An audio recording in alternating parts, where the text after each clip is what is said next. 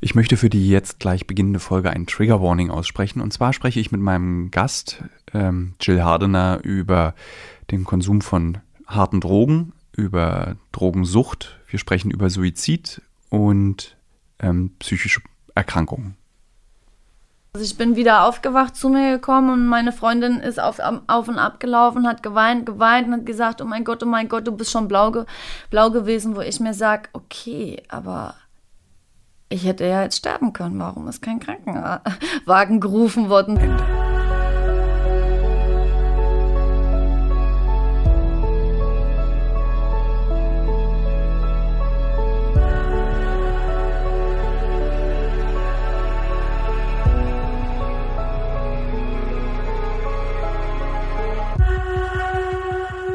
Liebe Hörerinnen, liebe Hörer, es sind die letzten Folgen des Thilo Mischke Uncovered Podcast im Jahr 2021. Ähm, das heißt nicht, dass der Podcast im Jahr 2022 nicht weitergeht, sondern wie ich in den letzten Folgen schon angekündigt habe, er wird einfach nur anders heißen. Alles bleibt gleich, alles wird ein bisschen besser, glaube ich, und er bekommt einen neuen Namen. Das hat unter anderem auch was mit meinem neuen Buch zu tun, weil der Titel des Buchs, den ich noch nicht bekannt gegeben habe, äh, so treffend ist für diesen Podcast, dass wir uns entschieden haben, in Absprache mit dem Verlag und in Absprache mit der Starwatch, dass wir unseren Podcast umbenennen. Aber jetzt zu meinem heutigen Gast. Mein heutiger Gast ist Jill Hardener. Ihr werdet sie morgen Abend ähm, in dem Film, den wir gemacht haben über OnlyFans kennenlernen. Sie ist eine der berühmtesten deutschen, widersprich mir immer, ne? immer wenn ich was Falsches sage, kannst du direkt du rein. Du sagst alles richtig. Äh, sie ist eine der berühmtesten deutschen OnlyFans-Kreatorinnen. Sie hat auf Instagram 3,8 Millionen Fans. Sie ist bei OnlyFans, weiß man nicht, wie viele ihr folgen, aber sehr viele, so dass sie sich ein gutes Leben leisten kann, dem wir auch folgen durften. Und darüber hinaus, und das finde ich eigentlich viel spannender, als dass man berühmt auf OnlyFans wird, ist sie eine sehr interessante Person, denn sie hat ein, ja, puh, wildes Leben, so würde ich das einfach mal nennen, wildes und hartes Leben gelebt. Ähm, darüber sprechen wir im Film, darüber spreche ich heute mit dir im Podcast. Vielen Dank dass du gekommen bist ins winterliche Berlin hier ins Büro zu uns. Danke für die Einladung. ich freue mich hier zu sein. Ähm, wann warst du das letzte Mal in Dubai?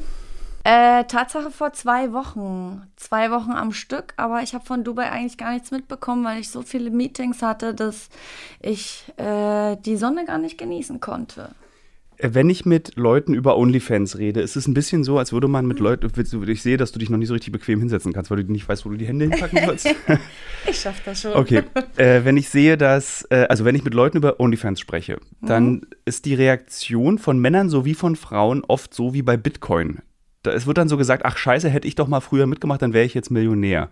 Ist es so einfach? Ich naja, weiß die so Antwort darauf schon, aber ist es so einfach, reich zu werden mit OnlyFans? Nee, gar nicht. Also da steckt auch ganz viel Fleiß dahinter. Ne? Man muss sich da äh, wirklich dahinter klemmen, man muss viel Content produzieren, produzieren, man muss äh, Werbung schalten, man muss sich in unterschiedlichen Gruppen, Communities, am Ende eine OnlyFans-Community, es gibt mehrere Gruppen auf Telegram zum Beispiel, da kann man mitmachen, da kann man Shoutouts kaufen, etc. etc. Also man muss sich zum einen auskennen und äh, man muss bereit sein, auch viel Zeit zu opfern. Wie viel Zeit investierst du pro Woche in OnlyFans? Das ist mein äh, Haupteinkommen, ne? Also ich inzwischen habe ich mir natürlich eine gute Struktur aufgebaut und ich habe ja auch ein Management, äh, das äh, mich da ein bisschen unterstützt. Aber äh, im Großen und Ganzen 20, 20, 25 Stunden äh, bin ich auf jeden Fall noch selber mit dabei. Gerade auch äh, Content zu produzieren, es dauert ja auch. Äh, ich weiß jetzt tatsächlich durch die Arbeit, die wir beide gemeinsam gemacht haben, durch den Film, durch die Reportage, die ich über dich auch geschrieben habe, beziehungsweise das kleine Porträt im Fokus, ähm, dass du sehr, also ich weiß eigentlich alles über dich. Ist das, also ich weiß sogar wahrscheinlich mehr als die meisten OnlyFans-User durch unsere Gespräche, die wir geführt haben. Ja, ich weiß, stimmt. wie du nackt aussiehst, wenn man bei Reddit guckt, ich weiß, wie du Sex hast. Ist das nicht irgendwie einem anders? Und es verändert nichts das ist das Witzige eigentlich. Also ich sitze dir gegenüber und du bist Jill und du bist die Person, die äh, in Thüringen groß geworden ist, äh, die jetzt ein Leben lebt, von dem viele träumen. Das ist so. Wusstest du, dass das passiert, dass Menschen auf dich so zutreten werden und das Bild deiner Person sich nicht ändert, obwohl du so bloßgestellt im Internet eigentlich bist? Mm, naja, ist der Ruf erstmal ja, also ruiniert, dann lebt es sich ganz ungeniert. Also ich glaube, das ist auch. Äh, ähm, eine Sache, äh, die man mit sich selber vereinbaren können muss. Also wenn man einen starken Charakter hat und selbstbewusst ist, dann ist, glaube ich, egal, was, was die Welt so außen sieht und wahrnimmt, äh, man steht dann über allem. Das ist das Wichtigste. Also mich kann man nicht kaputt machen. Ich habe eine harte Schale und äh, irgendwo genieße ich diese Art von Aufmerksamkeit ja auch. Ich habe ja gestern zum Beispiel eine Umfrage gestellt äh, auf Instagram, weil es mich total interessiert hat, wie viele eigentlich außerhalb von Instagram äh, auch an mich denken. Wie sie an mich denken, ist wahrscheinlich klar. Ja. Aber 85 äh, Prozent haben halt mit Ja abgestimmt. Also die denken an, außerhalb von Instagram auch regelmäßig an mich, so was ich äh, was mich total flasht. Also das ist schon heftig, weil mir folgen viele Menschen und viele haben an dieser Umfrage teilgenommen. Und wenn man dann bedenkt, dass man in so vielen Köpfen ist, ja. dann ist das, ist irgendwie schon cool. Auch? Ja, also, weil ich guck mal, ich. Also, es gibt immer, es werden manche Fans immer, immer krasser, ja. Die sind, machen schon sehr, sehr komische Sachen. Ich meinte eigentlich verrückt. dich. Also, es ist, nicht, es ist nicht auch, also, weil, pass auf, ich habe äh, hab so, glaube ich, 52.000 Follower, also im Vergleich zu deinen sehr, sehr wenig. Äh, und selbst da finde ich es krass, wie viele Leute schreiben, wie viel äh, sich beteiligen an dem, was ich poste, äh, wie viele Menschen auch ihre Meinung zu Dingen, die ich tue, mir mitteilen. Ähm, und das ist so, man denkt immer, man ist diesen Leuten nah, aber man kennt sie eigentlich nicht. Das wäre im Prinzip so, als würde in einer U-Bahn dich jemand ansprechen und dir sagen, ach, ich mag im Übrigen, was du machst oder ich finde scheiße, was du machst. Äh, man, aber für einen selbst fühlt sich das an, als würde man die Person kennen. Geht dir das auch so? Ähm, nee, also das kann ich sehr, sehr, sehr gut äh, distanzieren. Also ich äh, sehe das immer, dass Nachrichten im Spam landen und ich äh, gucke dann immer die ersten Wörter reichen, um zu beurteilen, ob es jetzt wichtig ist, ob es Geld bringt oder nicht. Und ähm, ja, also das, das meiste lösche, lösche ich ja sofort. Ich reagiere da ja gar nicht mehr drauf. Aber man muss sich ja auch bewusst sein, wenn man was postet, dass dann halt auch Reaktionen von außen kommen, ne? Weil sonst, äh, also man freut sich ja, wenn welche zugucken und die möchten halt auch ihre Meinung mitteilen. Hast du mal, man kann ja bei Instagram so eine Analyse des eigenen Profils machen und sich dann so mit so anderen Webseiten anzeigen lassen, wer die Zielgruppe ist, wo die ja. herkommt. Das sind meistens die verrückten Leute, Tatsache. Also ganz viele aus Ko Kolumbien, Bote Bottega ist äh, Platz Nummer eins. Ja. Ähm, dann Mexiko. Wie kommen die auf dich? Also wie kommt überhaupt nicht. ein, Vielleicht, ein weil die da Kolumbianer? alles so crazy sind und Tattoos mögen. Achso, stimmt. Das darf man ja nicht vergessen. Eventuell. Du bist ja auch äh, sehr tätowiert. Vielleicht sehe ich aus wie eine Gangsterbraut. Ja. ähm, stimmt, du bist tatsächlich tätowiert und du warst ja. auch mal oder bist auch bekannt als Tattoo-Model. Ja, Tattoo-Model würde ich jetzt nicht sagen, aber ich bin auf jeden Fall äh, weltweit die erfolgreichste Tattoo-Influencerin. Das ist. Ja, also es gibt äh, keine, die da so von der Reichweite her jetzt ähnlich, aber nicht ganz so gut wie ich. ähm, also, lass uns nochmal zurück in dein Leben gehen. Ja. Du hast.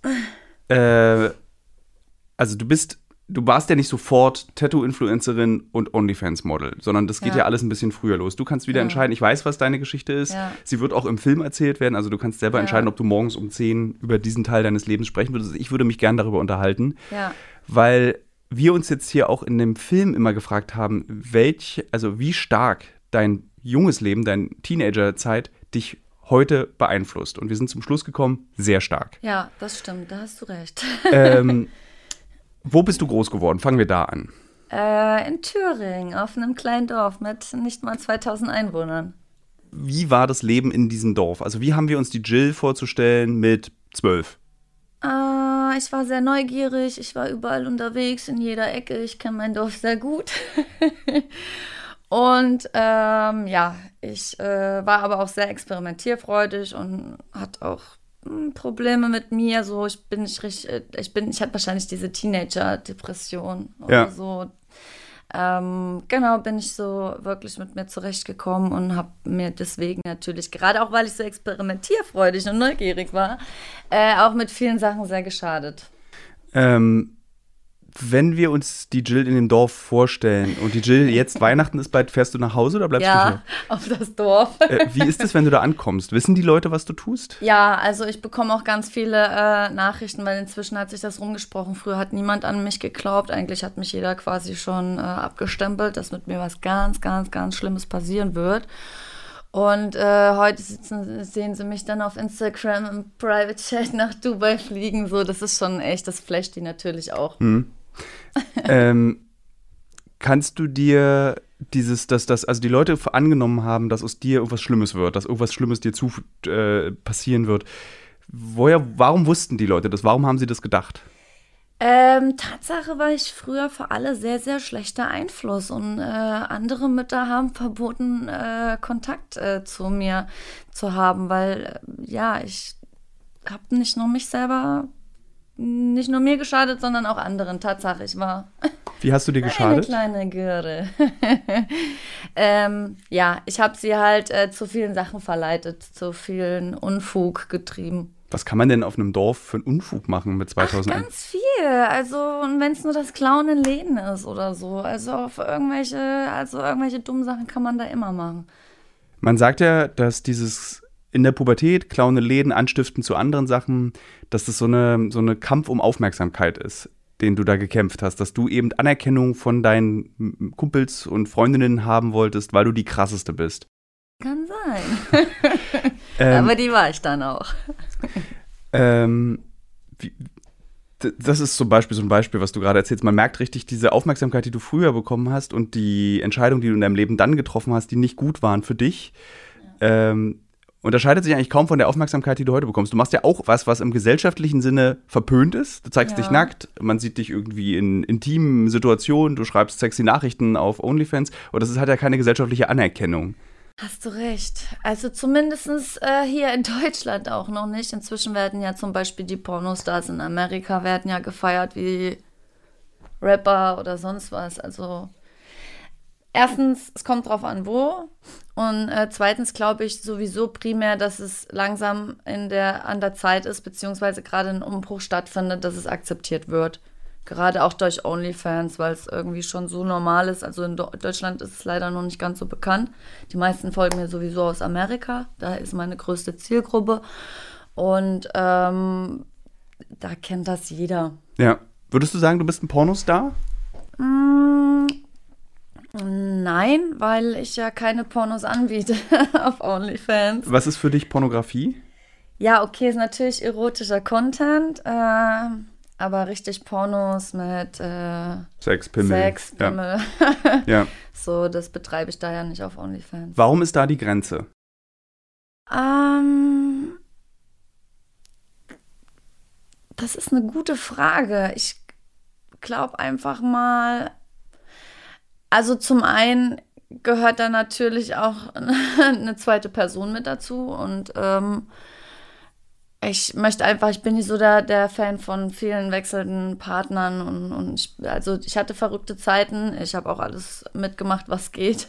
Aber da war ich noch sehr viel jünger und äh, das ist was, was für mich zum Beispiel gar nicht in, Frage kommen äh, würde. Dann bräuchte man einen festen äh, Drehpartner, mit dem man das immer machen kann und ja, auch so, ich glaube, ich glaube, ich finde den, den, den, die Fantasie, es gibt da einen Zusammenschnitt von früher. Ich weiß, das ist auch das Einzige, was es gibt. Das ist auch ärgerlich, dass das im Internet gelandet ist. Ich habe es auch versucht, mit dem Anwalt rauszukriegen, aber es wird immer wieder hochgeladen. Aber das ist einmal und dann können, können sich alle freuen. Ich habe das inzwischen akzeptiert. Ähm, aber ich, ich finde es irgendwie nicht so geil, wenn mir, mir da jemand zugucken kann und ja. mich dabei bei sieht. Ich finde dann, das ist ein bisschen geheim geheimnisvoller und dieses Teasing noch sehr, sehr viel äh, besser. Also komme ich besser mit klar und ich kann auch genauso gut Geld damit verdienen. Ist deine partnerschaftliche Sexualität das Letzte, was du als Intimität für dich dann eben noch hast, bis ja, auf genau, dieses eine Video? Genau, ja. Ähm, Weil ich also frei bin, schon. Aber wie funktioniert es, dass du eben bei Instagram 3,8 Millionen Follower, bei, ich sag jetzt mal mehrere 10.000 Follower genau. bei, bei OnlyFans hast, die ja alle eigentlich glauben, sie haben was mit dir? Also wie, wie, wie schafft man diesen Spagat, dass du sagst, beim Sex mir zusehen möchte ich nicht, aber Männern und Frauen, ich weiß nicht, ob es auch Frauen gibt, die dir schreiben, äh, vorzugaukeln, man hätte eine intime Beziehung, das funktioniert. Also sind die Wörter, die du benutzt in dem Chat bei OnlyFans nicht mächtiger eigentlich als so ein Film? Ja, definitiv. Na, gerade weil sie auch diesen persönlichen Bezug zu einem haben und die meisten, die abonnieren, sind natürlich Fans, die auch wirklich äh, zu mir auf OnlyFans kommen, damit sie halt diesen per persönlichen Kontakt äh, genießen können. Und natürlich möchten die auch schöne Dinge hören und mit Baby angesprochen werden und ein bisschen gute Nacht und guten Morgen. so dieses typische Girlfriend-Stuff, so, ne? Ähm, ich habe auch mit einigen Männern gesprochen, die nicht nur dir folgen, sondern auch vielen anderen äh, Accounts folgen. Ähm, ich habe auch mit Menschen gesprochen, das werdet ihr morgen im Film sehen, die äh, ein, ein Scam betreiben. Das hast du wahrscheinlich auch mitbekommen, dass es sehr, sehr viele Jill Hardeners auf Instagram gibt. Ja. Äh, Ach, echt, ja. Da, nicht, nicht hier im Podcast drüber reden. Ja. Ah, warte mal, Moment. Doch, ja, das kommt ja morgen der Film. Also nicht hier drüber reden, sondern ja. das lassen wir dem Zuschauer noch im Film. Ja. Ähm, sind Männer wirklich so doof? Habe ich mich immer gefragt. Äh, Tatsache, die kriegen es ja noch nicht mal mit, ob jetzt ein Mann oder eine Frau schreibt. Das ist das, was ich meine. Also das ist, ist ja ein Geschäftsmodell, was du dort auch betreibst. Das ist genau. natürlich kannst du nicht auf hunderte von Nachrichten antworten, immer ja. sexuell erregt, immer Baby, äh, lass uns zusammen duschen gehen. Aber und nochmal kommen und nochmal ja, kommen. Äh, also du müsstest so zwischen 8 und 1200 Mal am Tag kommen, ja, um genau. diesen Bedürfnissen zu entsprechen. Aber warum? Also was, ich verstehe das nicht, wie man als Mann, erklär mir das als Mann. Das ist, äh, ja, okay, gut, das ist einfach so diese Illusion, die derjenige hat und die Fantasie, die Vorstellung ist ja viel stärker. Das ist ja meistens das, was uns am Ende dann auch erregt und zum Kommen bringt. Und äh, das, das reicht für die, dass sie einfach äh, ihr Bild haben, ihre Vorstellung gerade, ihr eigenes Movie, was äh, abläuft. Und äh, ja, als würden sie gerade einen versauten Text aus einem Buch äh, rauslesen, die ja. so am Ende es ist das ist, das ist modern, das ist neu und die Leute lassen sich darauf ein, dass man nicht dieses, nicht nur noch dieses Körperliche braucht, sondern dass man halt auch eben äh, mehrere Möglichkeiten hat, wie äh, Telefonsex oder, oder, oder halt eben so Web Webcam oder whatever. Das, Wo würdest du OnlyFans da so einsortieren zwischen Ruf mich an, äh, Camgirls und OnlyFans? Welch, wo spielt also es? Also Tatsache, äh, der, der Hauptschwerpunkt bei OnlyFans ist, ist Sex-Chat. Es reicht, das zu lesen. Das ist so krass. Ja. Keine, keine, keine Audios, äh, kein äh, 1 zu 1 Face, FaceTime oder whatever. Äh, es ist einfach wirklich nur das Schreiben. Die lesen Männer? das, die bekommen Bilder und dann freuen ja. sie sich. Äh, wie viele Männer verlieben sich gefährlich in dich, würdest du sagen? Also die dann, also nicht im Sinne von ich bringe dich das um. Das ist, ist, sehr, sehr selten, aber ich habe da schon einen, der ist echt gruselig. Der hat sich ja auch alle Tattoos selber, also er äh, ist eigentlich, er kommt aus einer superreichen Familie aus äh, Amerika und ähm, er äh, ist äh, auch also er ist im Studium als äh, Arzt, als Chirurg und er hat sich alle meine Tattoos nachgestochen, auch den Re Re Reichsadler äh, damals und er ist schon echt crazy. Dann ja, also er, ja. jetzt aktuell hat er äh, in seinem Profilbild bei OnlyFans äh, so ein, kennst du diese Sticker bei WhatsApp, die du von dir selber machen ja. kannst? Und da ist eine blonde Frau mit Sonnenbrille drauf und er mit seiner Glatze. Und ich glaube, das soll ich sein. Also, das ist schon, schreibt auch Illy wie Chili. Das Lustige das ist, ist äh, liebe Hörerinnen und Hörer, wenn man jetzt äh, Jill beobachten kann, so wie ich gerade, das ist dir unangenehm schon. Also man, man hat ja, das Gefühl, das ist so, uh. Ja, weil er auch sagt, äh, schade, jetzt war die ganze Zeit halt eben Corona und er sagt, schade, dass ich dich nicht besuchen kommen kann. Ich so, mein Gott, er schickt ja auch an meine äh, Firmenadresse, findest du ja in, im Internet. Mhm. Er schickt ja auch regelmäßig Blumen und so eine Sachen. Klingt ein bisschen Also obsessiv. wenn er, wenn er wirklich dann irgendwann mal in Deutschland ist und dann äh, bei meinem Office wartet, hm. das ist schon echt, ich weiß nicht, was das für einer ist. Ich glaube nicht, dass er, dass er mir was tun würde, aber dass er sich einfach schon meine Tattoos nachgestochen hat und so ist schon echt crazy. Insbesondere den Reichsadler, aber wir haben uns auch gefragt. Zur Hälfte, weil da hatte ich nämlich schon einen Teil abgeschnitten, da hatten sich nur die Hälfte nachgestochen. Das ist sehr präzise auf jeden Fall in der Kopie. Wir haben uns auch gefragt, ob einer der Gründe, warum du so erfolgreich in den USA bist, zum Beispiel auch dieser Reichsadler ist, weil die Amis ja mit der deutschen Geschichte anders umgehen als die Deutschen. Ähm, und die das, glaube ich, du hast es direkt über dem Schambein, ein recht großes mhm. Reichsadler-Tattoo gehabt. Ähm, ich glaube, da, wo das Hakenkreuz früher war, wäre dann dein Genital gewesen. genau. So, hab, so, hab ich, so haben wir es gesehen.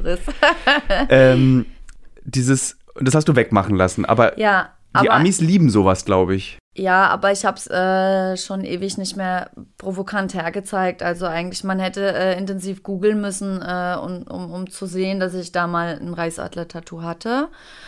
Ähm, und ich merke ja auch, dass da der Wachstum genauso schnell ist, nachdem ich das jetzt komplett gecovert habe. Also es wurde übergestochen. da ist jetzt ein neues Bildchen drauf und äh, ich merke ja, dass ich genauso schnell wachse. Ist dieses Reichsadler-Tattoo auch so eine Erinnerung an die Zeit früher gewesen? Weil es ist schon auf jeden Fall recht dumm, um es ganz ehrlich zu ja, sagen. da sich hast ein, du vollkommen recht. also so, äh, ich muss es ganz direkt einfach Ja. sagen, sich einen Reichsadler zu tätowieren, ist jetzt, wenn man aus Thüringen auch noch kommt, äh, das, das lässt, Ja. lässt spekulieren. naja, äh, du weißt ja, da kommen die Bauern her. äh, äh, und ähm, also wie kam das da, also wie alt warst du, als du den Reichsadler dir stechen lassen hast?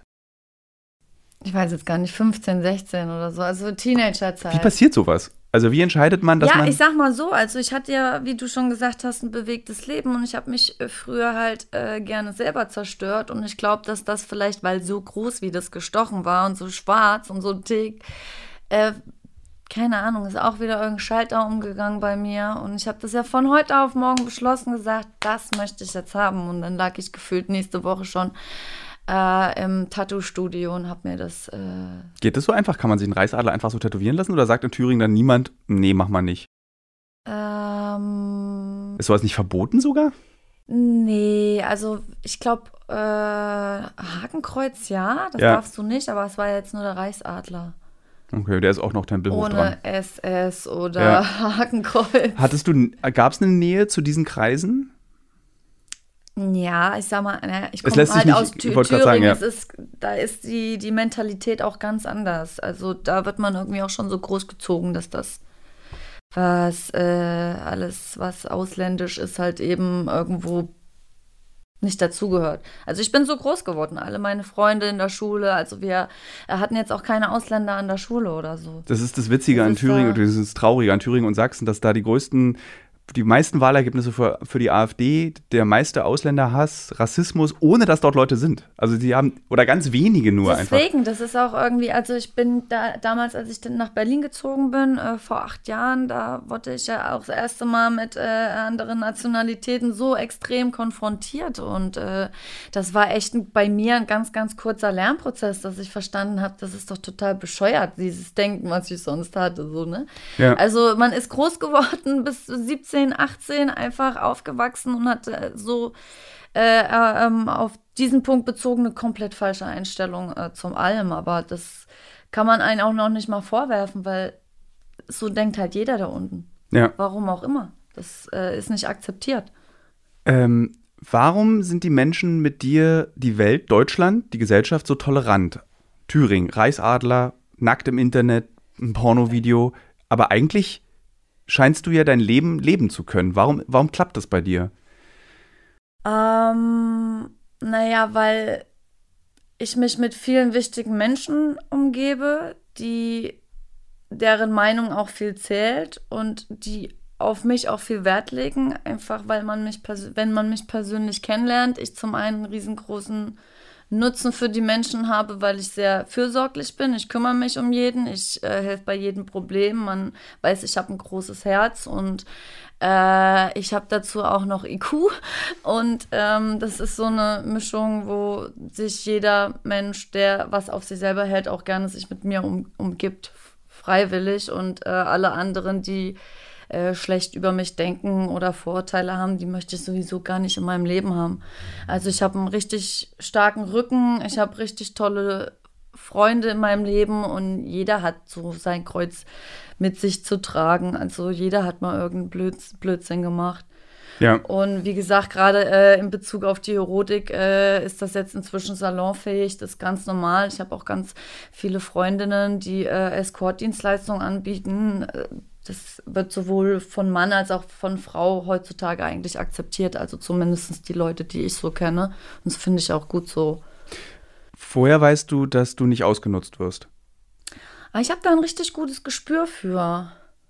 Wie, Ah. wie fühlt sich das an? Wenn du, also wann merkst du, dass du ausgenutzt wirst oder wurdest? Weil ähm, mit dieser Geschichte, zu der wir gleich nochmal kommen, äh, ist ja potenziell, also dieses Gefallen ist ja Teil deines Lebens. Ja. Und wenn du sagst, du bist fürsorglich, ist das ja auch eine Form von Anerkennung, die du bekommst, also Gefallen von Mhm. Menschen, die du umsorgst. Und das nutzen andere Menschen aus. Das Ja. Es gibt auf dieser Welt Menschen, die das erkennen und dann es auch ausnutzen können. Und wie spürst du, dass du jetzt ausgenutzt wirst oder ich tue diesen Menschen wirklich was Gutes? Naja, ich sag mal so, äh, ich fange ja erst an, was Gutes zu tun, wenn ich, wenn, wenn, wenn mir mein Gefühl sagt, dass derjenige in Ordnung ist, egal jetzt ob Mann oder Frau. Und äh, das ist natürlich äh, eine Kennenlernphase. Also wenn neue Menschen in mein Leben treten, dann muss ich die auch schon drei, vier Mal treffen und auch brauche immer so, ich analysiere, auch wenn man zusammen mit Freunden weggeht. Ich lerne ja alle nur kennen, weil immer wieder neue Menschen in, unsere, in unser Freundeskreis kommen. So, ich bin jetzt nicht so, ich gehe in irgendwelche fremden Gruppen, sondern man ist ja sowieso mal mit Freunden unterwegs. Und äh, das spricht natürlich auch für sich, wenn jemand mit einem meiner Freunde befreundet ist, dann ist das quasi wie so Ja. eine Bürgschaft, dass der eigentlich okay ist. Und dann ähm, gehe ich trotzdem noch mal zwei, dreimal mehr mit demjenigen weg. Und dann irgendwann, wenn mein Gefühl mir sagt, okay, jetzt kannst du dir sicher sein, dann kümmere ich mich auch um den. Hast also jeder hat mal Liebeskummer, jeder hat mal irgendein Problem. Die Menschen merken auch immer, dass sie mit mir über alles reden können und ich mich um deren Problem kümmere oder helfen möchte mit einem guten Ratschlag. Ich habe immer ganz oft sehr, sehr gute Ratschläge auf Lager. Und ähm, genau. hast du, ist dein Leben, war das die Schule dafür zu erkennen, welche Menschen gut, welche Ja. Menschen schlecht für dich sind?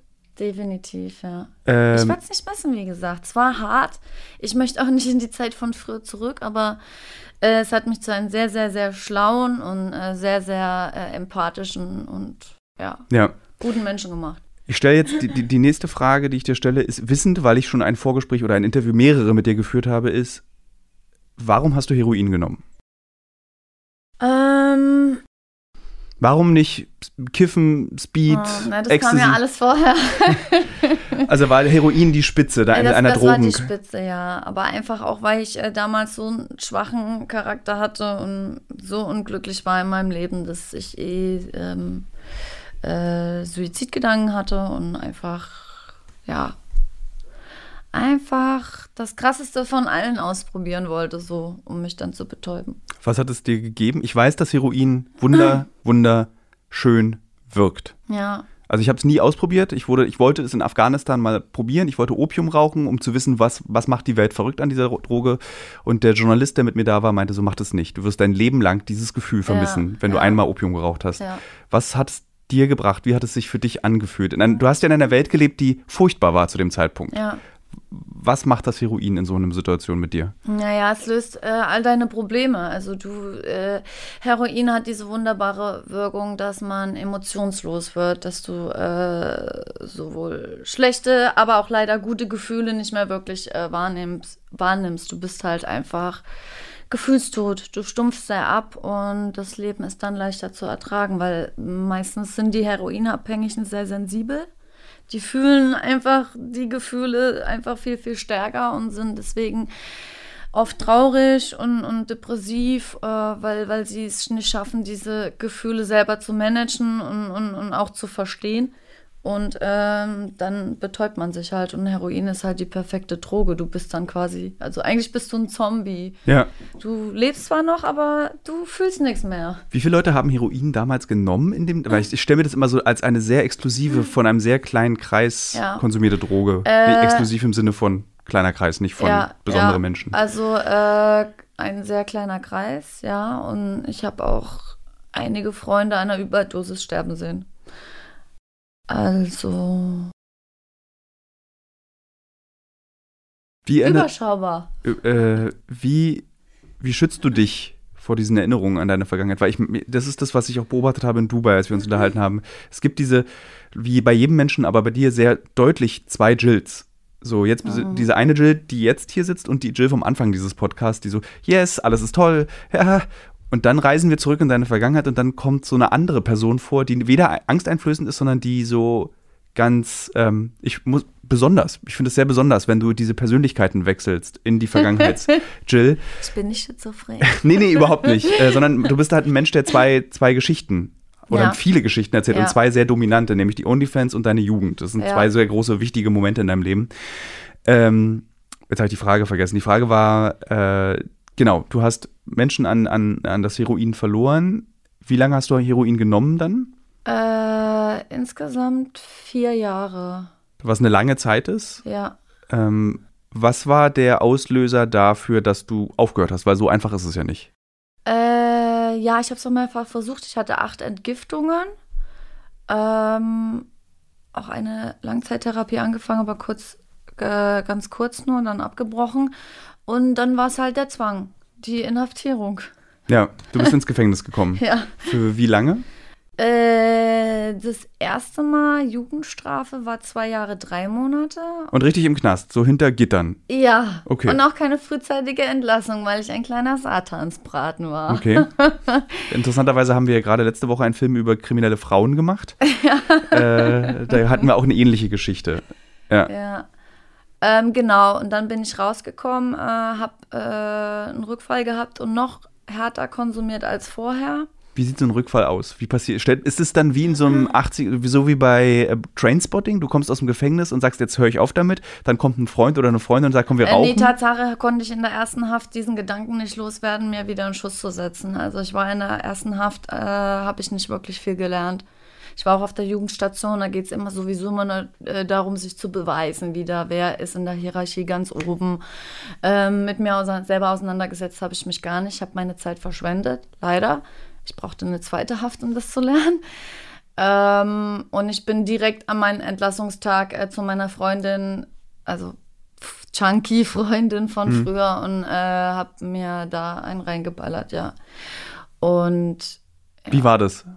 Ähm, Ich stell's mir wirklich wie war bei kurz vor der Überdosis. Ich bin wieder aufgewacht, zu mir gekommen und meine Freundin ist auf, auf und ab gelaufen, hat geweint, geweint und hat gesagt, oh mein Gott, oh mein Gott, du bist schon blau, ge blau gewesen, wo ich mir sage, okay, aber ich hätte ja jetzt sterben können. Warum ist kein Krankenwagen gerufen worden? So, okay, so, wa- warum hast du nichts getan, um mir zu helfen?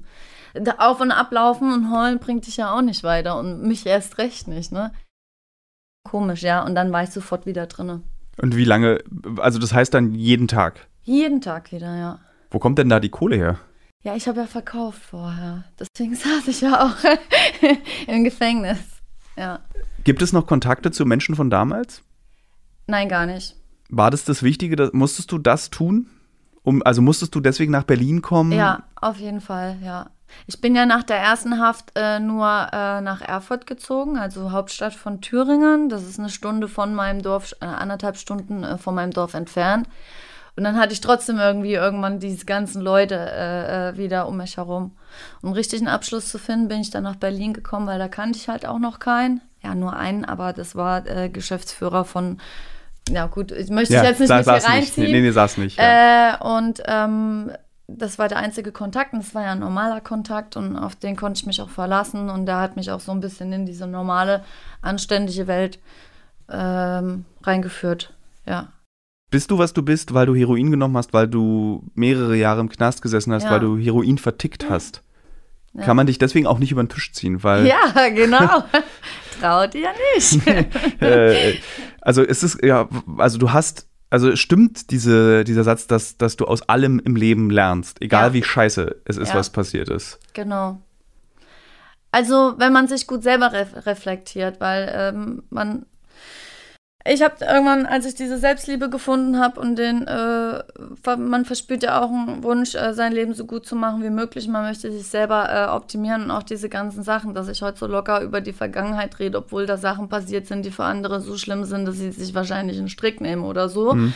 Ähm, man, man, man muss halt ähm, verstehen, also mir hilft zum Beispiel immer zu denken, dass ich nicht der einzige Mensch auf dieser Welt bin, äh, der Probleme hat äh, und ich aber versuchen möchte, diese besser zu meistern.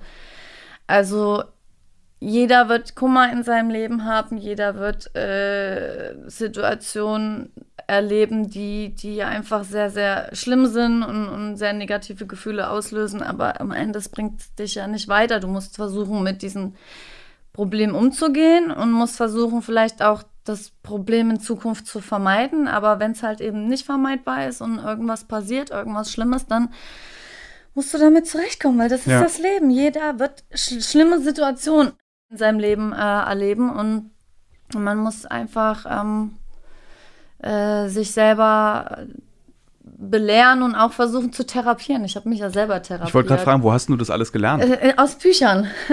Ich habe in meiner zweiten Haft so viel Psychologiebücher gelesen. Mir kann gar keiner was. Okay. Ich finde es ja immer sehr praktisch, wenn mein Leben korreliert mit den Werbepartnern und Partnerinnen, die ich habe. Zurzeit mache ich eine große Recherche zum Thema Marathon. Demzufolge muss ich natürlich auch wissen, wie man einen Marathon läuft und trainiere tatsächlich dafür. Nicht, weil ich Ü40 bin, sondern wirklich, weil ich als Journalist ein bisschen etwas über dieses Marathon-Business herausbekommen möchte.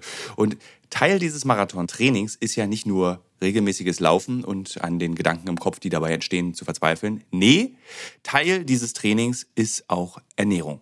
Und wisst ihr was?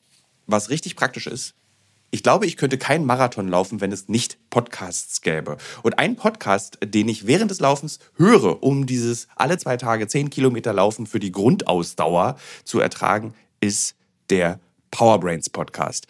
Powerbrains, das Sporternährungsquiz, powered by Powerbar ist ein Podcast, in dem es um Ernährung geht, aber nicht langweilig, sondern da werden Fragen geklärt, wie ob Magnesium zum Beispiel gegen Muskelkrämpfe hilft. Zum Beispiel die Frage, wie wichtig sind Kohlenhydrate in der Sporternährung und ist es eigentlich für jede Sportart gleich? Also zum Beispiel wisst ihr ja als regelmäßige Hörer dieses Podcasts, ich bin ja auch passionierter Schwimmer und passionierte Schwimmer essen ja nach dem Schwimmen immer einen Döner. Ich kann euch schon mal sagen, da muss man jetzt keine Folge für hören, ist nicht so sinnvoll. Aber vorm Schwimmen ein Teller Nudeln ist sinnvoll. Warum? Das beantwortet eben der Power Brains Podcast. Können da zum Beispiel auch, eine Frage, die mich auch schon beschäftigt hat, können zu viele Proteine der Niere schaden? Und welcher Profi feiert seinen Sporterfolg mit Beefy und Bier von der Tankstelle? Alles Fragen, die für Sportler und Sportlerinnen wichtig sind. Das Gute an diesem Podcast ist, der ist nicht langweilig. Der ist eben äh, wissenschaftlich, aber auch gleichzeitig ein spannender Mix aus Quizshow zum Mitraten. Dazu gibt es Interviews, Anekdoten und sehr aufschlussreiche Wissensvermittlungen mit Host Danny Herzog. Bis zum 14.03. gab es folgende Gäste. Der Ironman-Gewinner und Triathlet Sebastian Kienle, Legende Joey Kelly, TikTok-Fitnessstar Joe Wünsche und andere Gäste aus der Staffel sind René Adler, Otto Bulletproof, Jonas Deichmann, Imke Salander, Maren Schiller, die ich im Übrigen auch für die Recherche treffe, und viele mehr. Jeden zweiten Donnerstag erscheint eine Folge und ihr könnt es auch als Videopodcast gucken auf dem Powerbar YouTube-Kanal. Ja, ich würde sagen, wenn ich es beim Laufen höre, könnt ihr es auch beim Laufen hören oder wenn ihr die Innenseite eines Backofen reinigt oder wenn ihr Staubsaugt oder wenn ihr ähm, lange Pendelstrecken mit der U-Bahn habt, Straßenbahn oder im Auto. Egal. Es ist ein guter Weg, um die Zeit zu vertreiben. Es ist ein guter Weg, etwas über den eigenen Körper zu lernen. Ähm, dann bist du aus der zweiten Haft raus, äh, zurück in die wirkliche Welt. Du hast dir keinen Schuss gesetzt. Nee, ich bin ja dann nach Berlin gekommen. Du bist direkt aus dem Gefängnis nach Berlin und Ja. nicht mehr kein Umweg über Ja, Erfurt, gar nicht. Ich, ich äh, habe zwei Wochen noch bei meinem Kollegen geschlafen äh, auf der Couch, habe mich direkt um eine äh, eigene Wohnung bemüht. Wie viel Geld hattest du damals? Gar nichts, nur mein Überbrückungsgeld, es waren 1600 Euro. Ich bin zum Hartz-IV-Amt gegangen Ja. und äh, habe äh, Hilfen beantragt, Wohnungserstausstattung, Bekleidungsgeld. Ich hatte damals auch ein bisschen zugelegt im Knast. Also ich hatte ja auch gar keine Klamotten mehr. Und alle Klamotten von, von früher waren eh diese ganzen Chunky-Klamotten, die man, man, man, man möchte mit allem abschließen. Man möchte auch Ja. gar nichts mehr. Und war seitdem, warte mal, ich überlege gerade, weil du so, so dich räusperst, soll ich dir doch mal ein Glas Wasser holen? so, ähm, genau, Wasser gegen das Hüsteln, gegen das Räuspern. äh, wir waren stehen geblieben bei, genau, du, äh, die, die Junkie-Kleidung, dass du so nach Berlin mit nichts bist du gekommen. Genau. Aus welchen Verhältnissen kommst du? Aus, ja, eher ärmlichen Verhältnissen. Also du hattest eigentlich noch nie was. Nee, ähm, noch nie. Du hast wahrscheinlich mal eine kurze Zeit Kohle gehabt durch das Tick, Verticken von Heroin irgendwie. Ja, genau. Auch ganz gut eigentlich. Ähm, habe ich ja selber alles wegkonsumiert wieder. Ich hatte einen sehr ho hohen Bedarf. Ich bin ja damals äh, in Entgiftung gekommen, da war es ja schon normal, dass man meinen äh, Heroinwert gar nicht mehr messen konnte im Blut. wie viel Heroin ist viel Heroin nehmen? Ähm,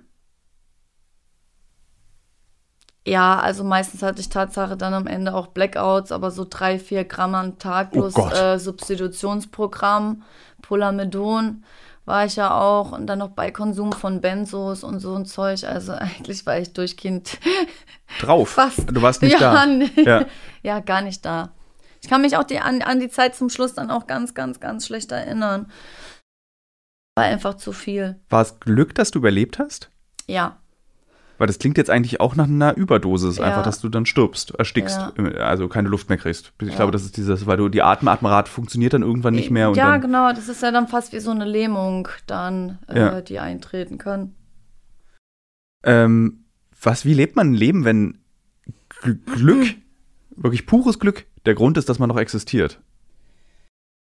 Ja. Also hast du dann sowas auch wie dieses so, lebe jeden, also was so Wandtattoo-mäßige Sprüche, lebe jeden Tag, als wäre es dein letzter? Oder? Ähm, ja, schon ähnlich. Äh, Das ist ja das, was ich gerade auch meinte mit diesen schlechten Gefühlen. Also ich lasse mir ungern äh, schlechte Gefühle machen. Und wenn irgendwie was passiert oder so, dann ähm, kann, kann ich mich auch ganz schnell wieder in diesen Modus äh, zurückholen, dass das Leben schön ist und dass man die Situation jetzt einfach so hinnehmen muss. Und es gibt viele andere positive Dinge im Leben. Und ich sorge schon dafür, dass ich niemals in eine Krise zurückfalle, weil diese Krise äh, bedeutet ja dann auch, dass man wieder gefährdet ist, vielleicht irgendwann mal wieder Heroin zu nehmen. Bist du's? Wenn man gar nicht 0,0. Okay. Aber ich kann mir gut vorstellen, wenn ich es nicht schaffen würde, äh, mit äh, mein, meinem Le mein Leben so gut zu managen und auch gerade diese Gefühle, weil ich eigentlich ein sehr sensibler Mensch bin, dass, ähm, äh, dass wenn ich dann in so ein Loch wieder reinfalle, dass man dann natürlich, wenn man sich dann selber nicht mag, das Leben wieder hasst, dann natürlich fängt man wieder an, sich selber zu zerstören. Hast du irgendwelche anderen Drogen danach noch genommen oder sagst du komplett, ich nehme kein Ähm, Koks, kein, kein Alkohol, gar nichts? Also ich bin ja THC-Patient. Also du darfst kiffen. Äh, Ich darf kiffen, ja. Ja. Aber ich nehme lieber Spray und Tropfen. Ich mag diese, dieses Gerauchen nicht. Ja, wie funktioniert ein THC-Spray? In die Nase? Ähm, nee, das ist äh, wie so ein Mundspray. Okay. So Sativix heißt das, ja. Schmeckt scheußlich. Aber ist man dann bekifft? Also, oder ist man dann Ähm, einfach innerlich ruhig? Äh, innerlich ruhig. Ich bin ja, meine Gedanken sind auch oft, es gibt da eine Diagnose. Eventuell könnte ich ADHS haben, ähm, aber primär habe ich es wegen meinen Migräneanfällen Ja. bekommen. Also man kann auch jetzt nicht einfach zum Arzt gehen und sagen, hey, verschreib mir mal ein bisschen Dope.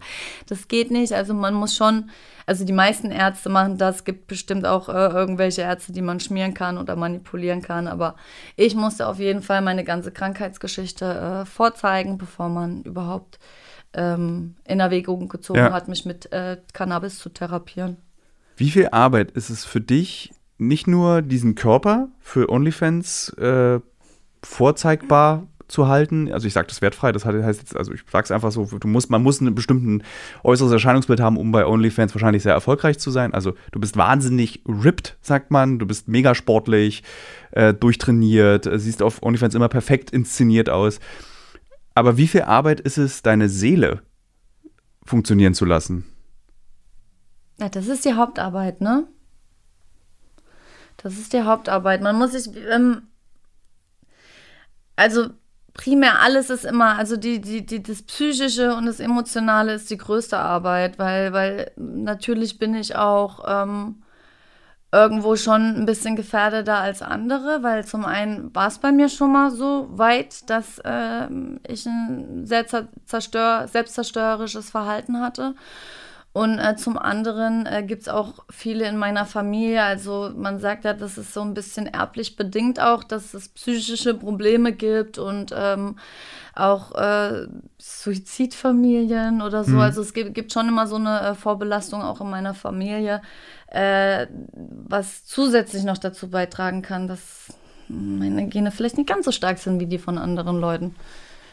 Aber man muss ständig an sich arbeiten und ich bin so abgeklärt inzwischen. Ähm, Wie groß ist der therapeutische Anteil von OnlyFans für dich? Diese ganze, diese Lobe, diese Männer, die durch deine Nachrichten und Bilder irgendwie Erregung empfinden, dich äh, verliebt in dich sind, dich heiß finden. Also funktioniert, ist es auch wie so ein, funktioniert es oder ist das, wird man, Nee, brüht man da auch nicht, ab? Weil, weil, weil das ist ja meistens dieses Oberflächliche so, ne? Ich weiß ja, warum die äh, auf mich geil sind, warum die mit mir schreiben wollen, weil ich gut aussehe. Es kennt mich ja niemand. Also auf Instagram hat ja keiner die Möglichkeit, mich kennenzulernen. Da spiele ich ja einfach diese Rolle als Sexbombe und ähm, aufgrund dessen, dessen abonnieren ja die Leute bei OnlyFans, weil sie mehr sehen möchten.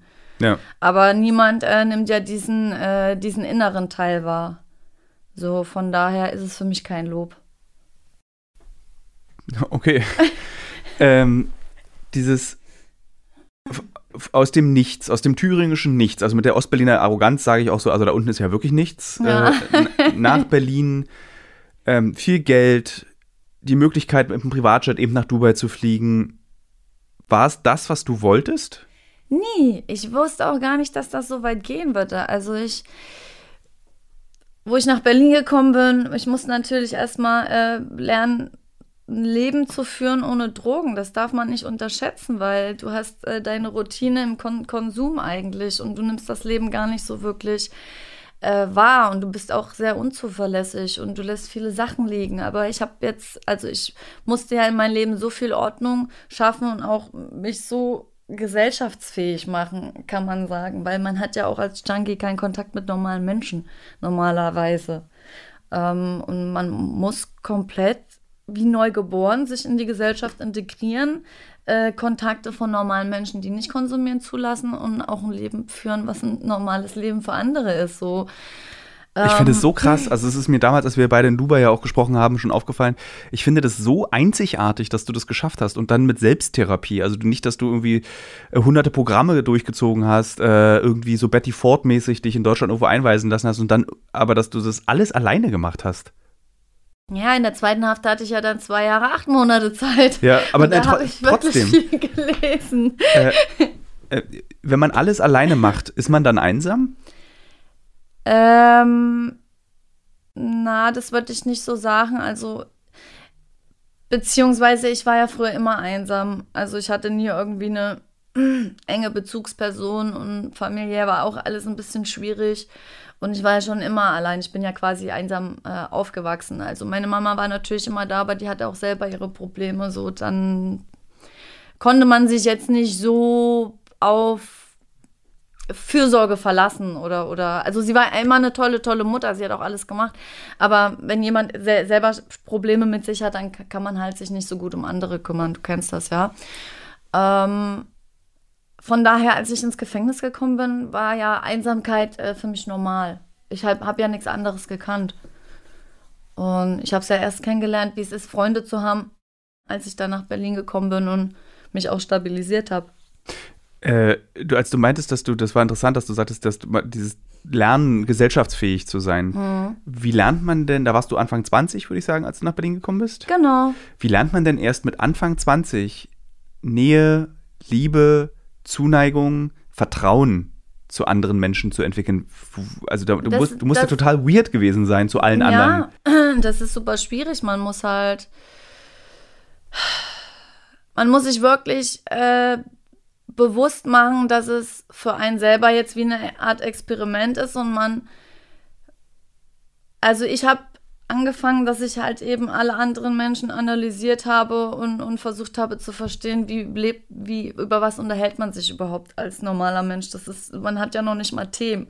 Früher hast du drüber geredet, wo du einbrechen kannst, wen du was verticken kannst, äh, wer jetzt dir ein Spritzenbesteck äh, geben kann oder sowas. Also das sind, ich wusste noch nicht mal, über was man sich als normaler Mensch unterhält. Und von daher, man, man hat am Anfang viel zugehört und man hat beobachtet und, und ich hatte einfach das Glück, äh, dass ich damals meinen Bekannten in Berlin schon hatte, der mich halt auch eben dann gleich in äh, gute Kreise gebracht hat und ähm, ich musste auch äh, lernen, mich richtig zu artikulieren oder so. Also ich hatte schon echt eine gestörte Sprache und ähm, ich hatte auch wirklich Sprachstörung durch den harten Konsum. Ich wollte gerade sagen, also du warst jung, äh, dein Gehirn ist noch gewachsen. Ja, ich habe ja. gar nicht richtig sprechen können. Ich habe teilweise gestottert und so nach diesen, gerade wenn man äh, Benzos äh, konsumiert, das ist ganz, ganz schlimm. Das macht dir so das Gehirn kaputt. Und äh, ich muss echt erstmal wieder überhaupt sprechen lernen. Das war vielleicht gut. Dann habe ich mich zurückgehalten und nicht gesprochen und habe andere sprechen lassen und gehört, über was man sich überhaupt so unterhält. ja. Worüber genau. hat man genau. damals gesprochen? Also, ähm, meinst du damals. Äh, genau, also was hast du festgestellt? Aha, darüber, also die Menschen reden hier nicht über Benzos naja, und Spritzbesteck, ja, sondern. Genau, man, man, man redet ähm, viel über äh, Business oder über Familie oder äh, über Freunde, was man gemacht hat, so ganz, diese ganz banalen Themen, so wie war dein Tag, wie geht's dir? Äh, ach, weißt du noch, wie das in Mallorca war und so halt, dass man sich da auch so ein bisschen aus der Vergangenheit immer wieder an irgendwelche Geschichten erinnert hat. So, ey, wow, so, also am Anfang war so ein bisschen schwierig, weil für mich waren diese Themen so banal, dass, dass ich zu dem Zeitpunkt waren die Themen für mich so banal, weil ich auch gar nicht verstanden habe, wie man so aufeinander achten kann. Das war für mich auch vielleicht ja. so, ne? Also ich dachte mir, was interessiert mich, was du letzte Woche gemacht hast?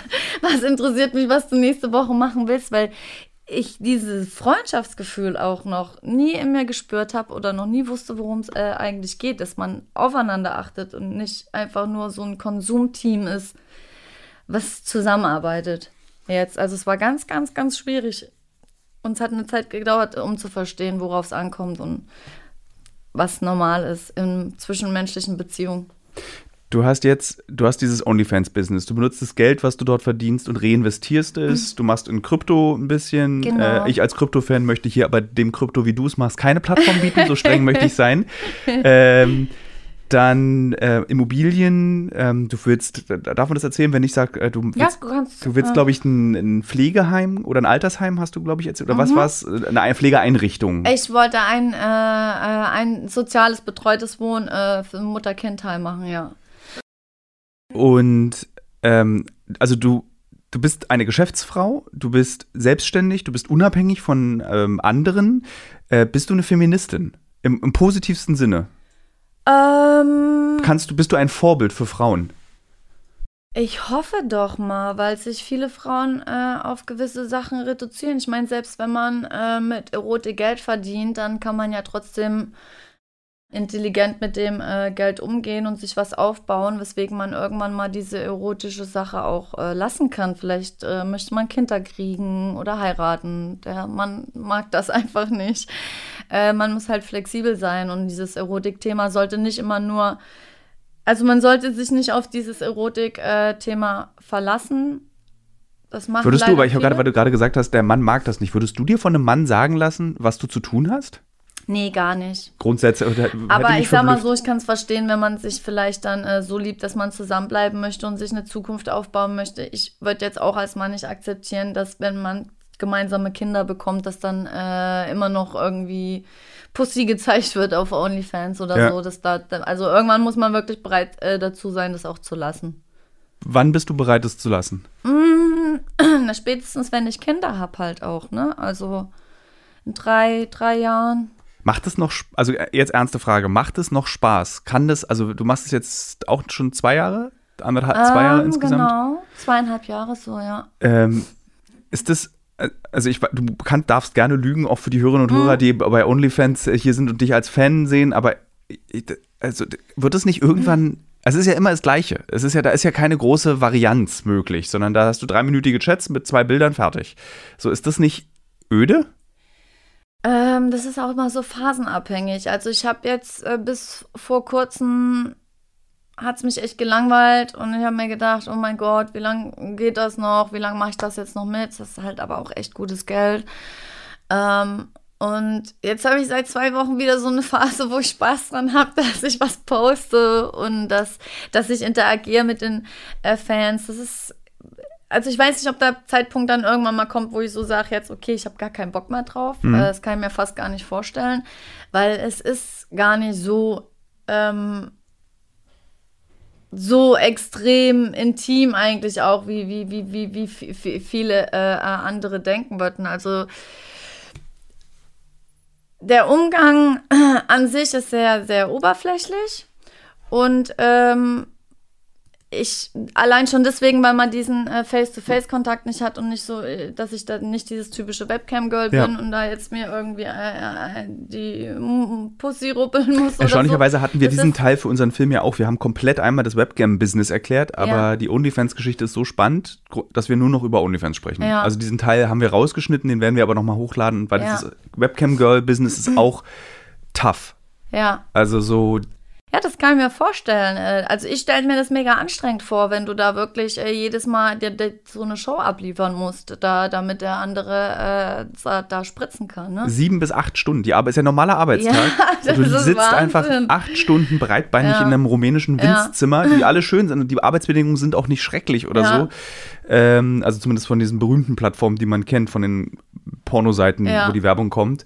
Ähm, und das ist, da ist, da ist deine OnlyFans im Vergleich dazu auf jeden Fall Luxus. Das ja, ist, weil du selber entscheiden kannst, wann du es machst. Ja, ja. ja.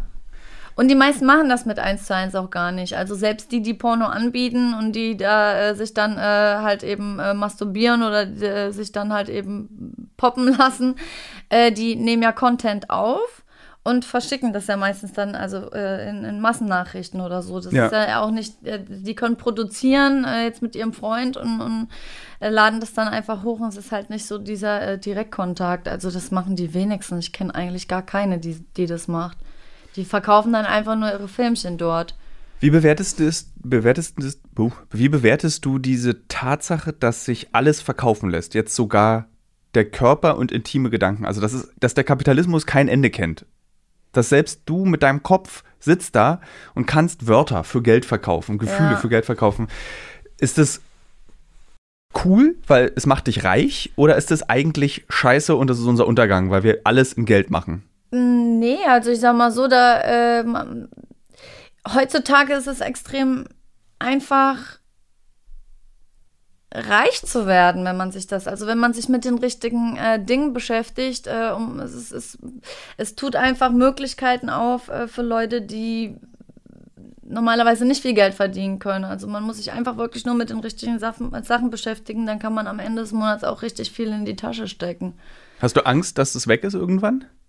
Mm, nicht mehr, weil ich äh, zum Glück schon sehr gut reinvestiert habe und ich bräuchte es jetzt nicht unbedingt. Also ich konnte auch aus diesen ganzen ähm, Gewinnen, also ich, ich reinvestiere ja sowieso bei allem und also du hast keinen, ich bin ja immer. Ich habe also, hab genügend Vermögen aufgebaut, was am Ende noch mehr Vermögen macht und aus diesem Vermögen mache ich wieder mehr Vermögen. Also FDP, so richtiges FDP-Leben, äh, äh, so wie sich äh, Friedrich Merz, der CDU-Politiker, vorstellt, äh, Altersvorsorge durch Reinvestieren. Das ist das, was du im Prinzip Ja, aber das machst. ist super. Das, äh, ich ja. gönn mir Vielleicht auch. solltest du so einen Finanzpodcast, so einen nackten OnlyFans-Finanzpodcast als nächstes. Ja. Äh, oder angezogen. Geht auch angezogen. Ich glaube, Geld in Tipps kann man auch angezogen sich holen. Ja. Ähm, sind die, äh, wie, wie, alt sind die Männer eigentlich bei OnlyFans? Also ist das so eine, was ist das, eine andere Generation? Sind das ältere? Ja, ich glaube, das sind so eine Altersrange von 25 bis 45. Ja.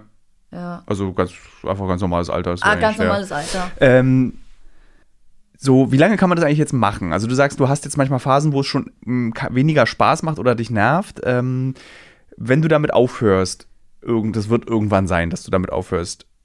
W machst du dann einfach Freizeit? Gehst du dann in ein Sabbatical bis ins Rentenalter? Oder? Nee, gar nicht. Also ich würde mir irgendeine Alternative suchen, in, ich, äh, in die ich meine ganze Energie reinstecke.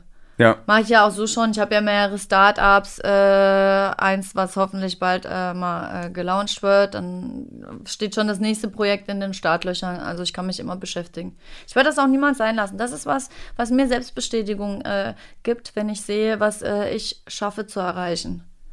Wie krass ist es bitte, dass du ein Gegenteilsleben führst, dass du dich erst betäubt hast, um nichts zu fühlen und jetzt alles tust, um extrem viel zu fühlen. Ja. Wie irre ist das bitte? Also im positiven Sinne. Ja. Wärst du das geworden, wenn du kein Heroin genommen hättest? Also, mhm. wenn du ein ganz normales Schülerinnenleben in Thüringen, wahrscheinlich dann irgendwie so einen rechtsextremen Freund mit 15, dann irgendwann festgestellt, ach, vielleicht ist das dummes Zeug, vielleicht auch nicht. Äh, also, also, liebe Hörerinnen, liebe Hörer, ich glaube, Jill und ich möchten beide nochmal sagen, nicht jeder in Thüringen ist rechtsextrem, sondern wir spielen hier mit Klischees. Ich möchte das, ich kenne auch Thüringer und Thüringerinnen, die keine Neonazis sind. Also ich möchte das nochmal betonen, ja. nicht, dass man hier einen Vorwurf kriegt That's danach. Ja. Aber musstest du Heroin nehmen, eben, um den Erfolg zu haben, den du jetzt hast? Also ich würde es jetzt nicht vom äh, Heroin abhängig machen, aber ich musste auf jeden Fall so ein schwacher, am Boden zerstörter Mensch sein, um der Mensch zu werden, der, der, der ich heute bin, ja. Weil nur das Schlimmste holt das Beste aus dir raus. Steile These, aber es, ist, es, ist, oft so, äh, dass, du, dass, dass du eben aus Fehlern und bei manchen Menschen ja. sind Fehler eben durchs Abi fallen wie bei mir. Ja. Und bei manchen Menschen sind Fehler eben eigentlich fast tot sein durch den Konsum von Heroin. Also man lernt aus Fehlern, egal wie ja. die Fehler aussehen. Ähm, erfährst du Hass? Mhm. Erfährst du Neid? Ja, klar, gehört dazu.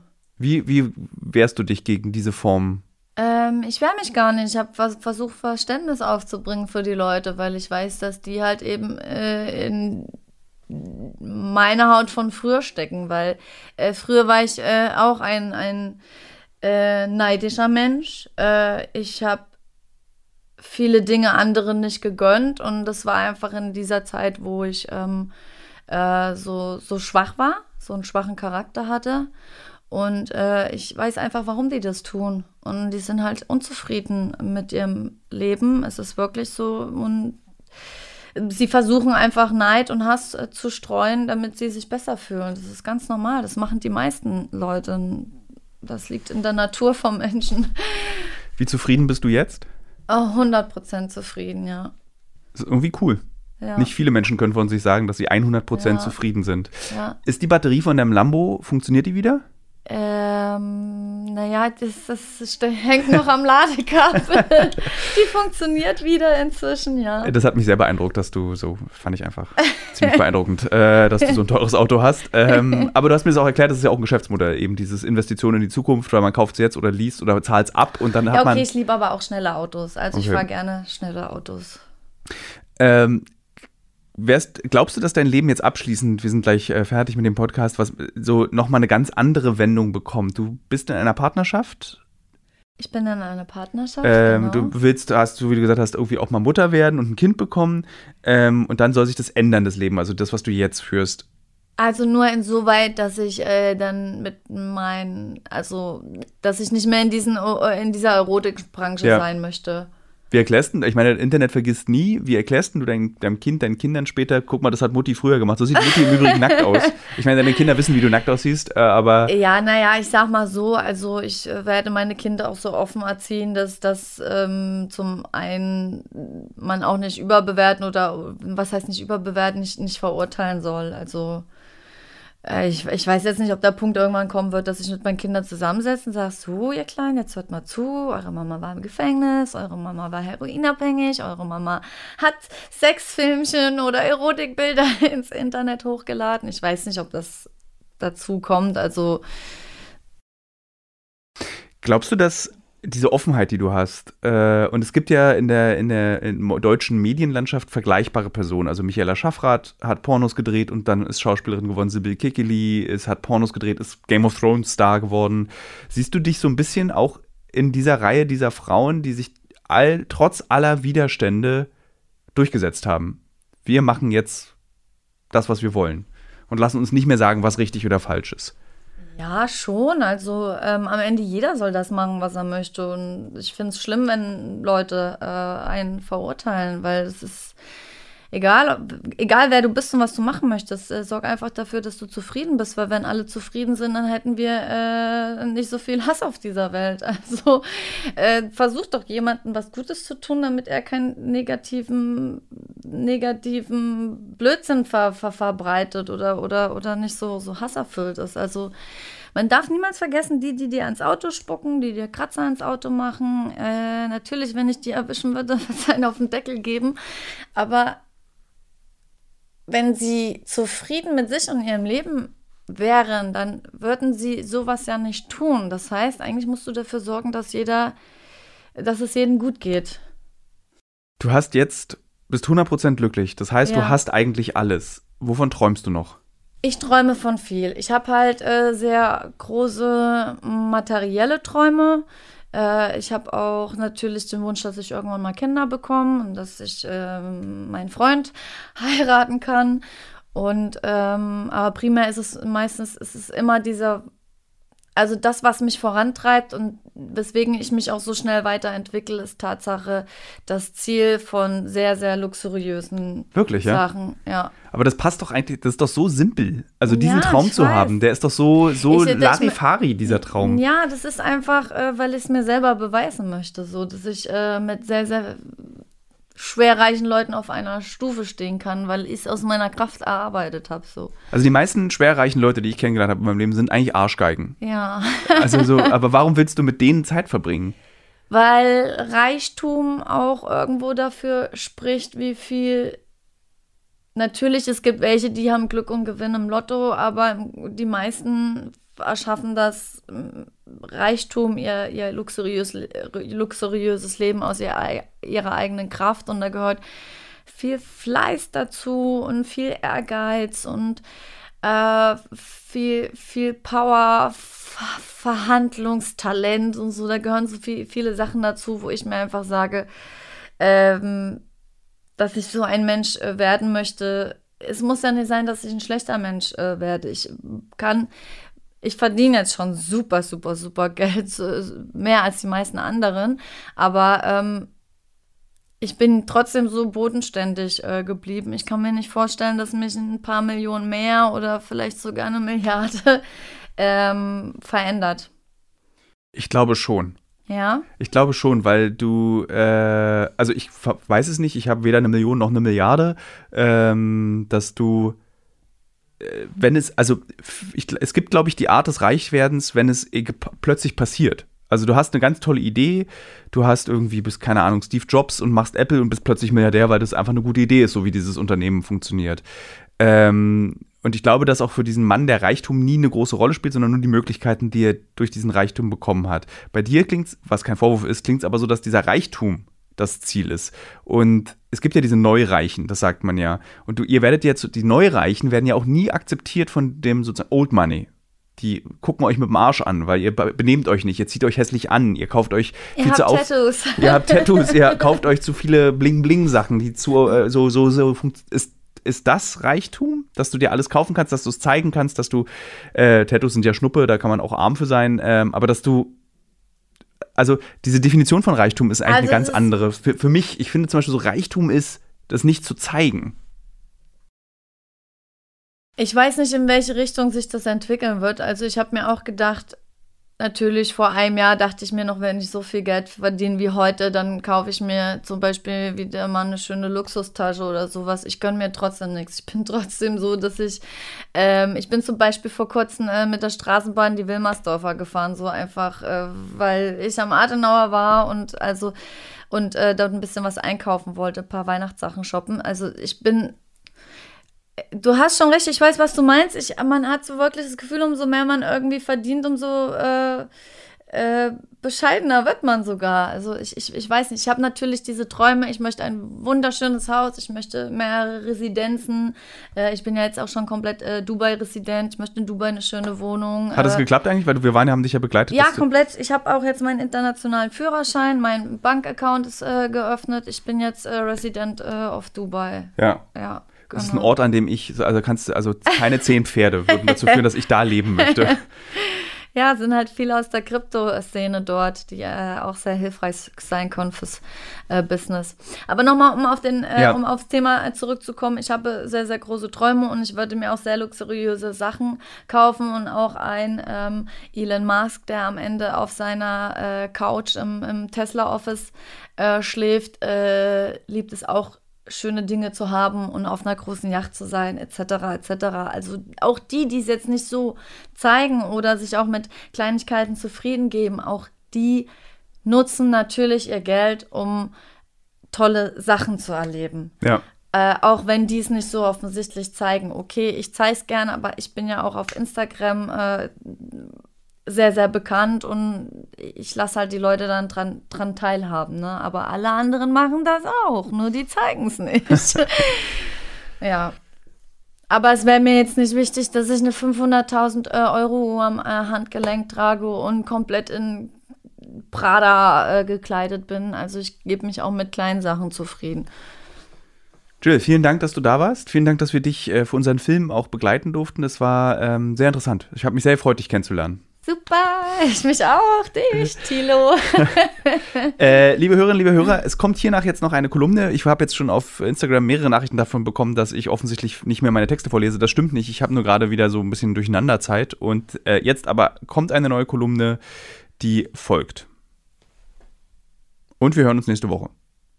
Bis nächste Woche. Moment, das sage ich ja immer, nachdem ich die Kolumne vorgelesen habe. Also jetzt kommt die Kolumne jetzt erstmal. So, ich habe jetzt äh, diesmal die Kolumne gleich geöffnet und muss nicht noch die Zeit äh, vertrödeln, bis ich die Kolumne finde. Ich beginne doch einfach mal. Berliner Schritt. Warum rennst du so? fragt mich eine Freundin, während wir die Friedrichstraße entlang spazieren. Laub treibt unter Jacken, der Wind legt Wellen in die Pfützen und nimmt ihnen das Spiegelbild.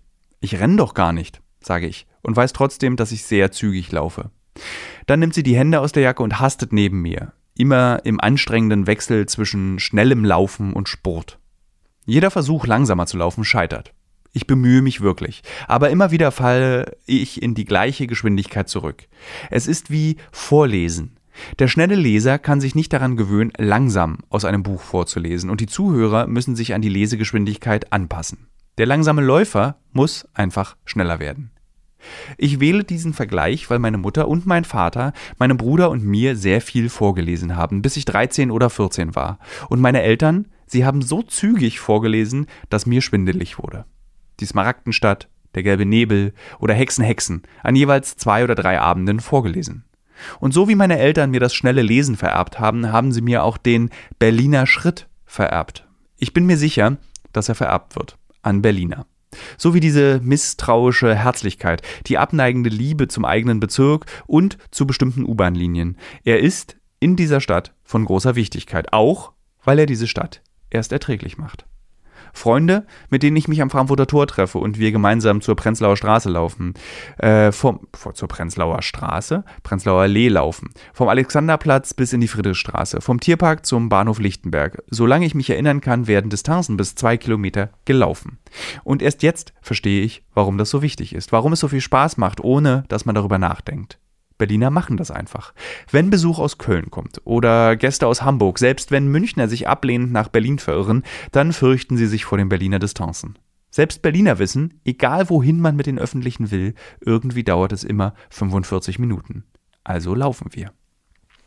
Und wir laufen durch unsere Erinnerungen, durch unsere eigene Geschichte, die ja immer auch die Geschichte dieser Stadt ist. 1990, der wütende Spaziergang meiner Großmutter, als sie mich vom Alex bis zum Brandenburger Tor, meine Hand in ihrer, zog um mir Westberlin zu zeigen. Ich wollte das nicht, sagte sie, mit Tränen in den Augen am Grenzübergang.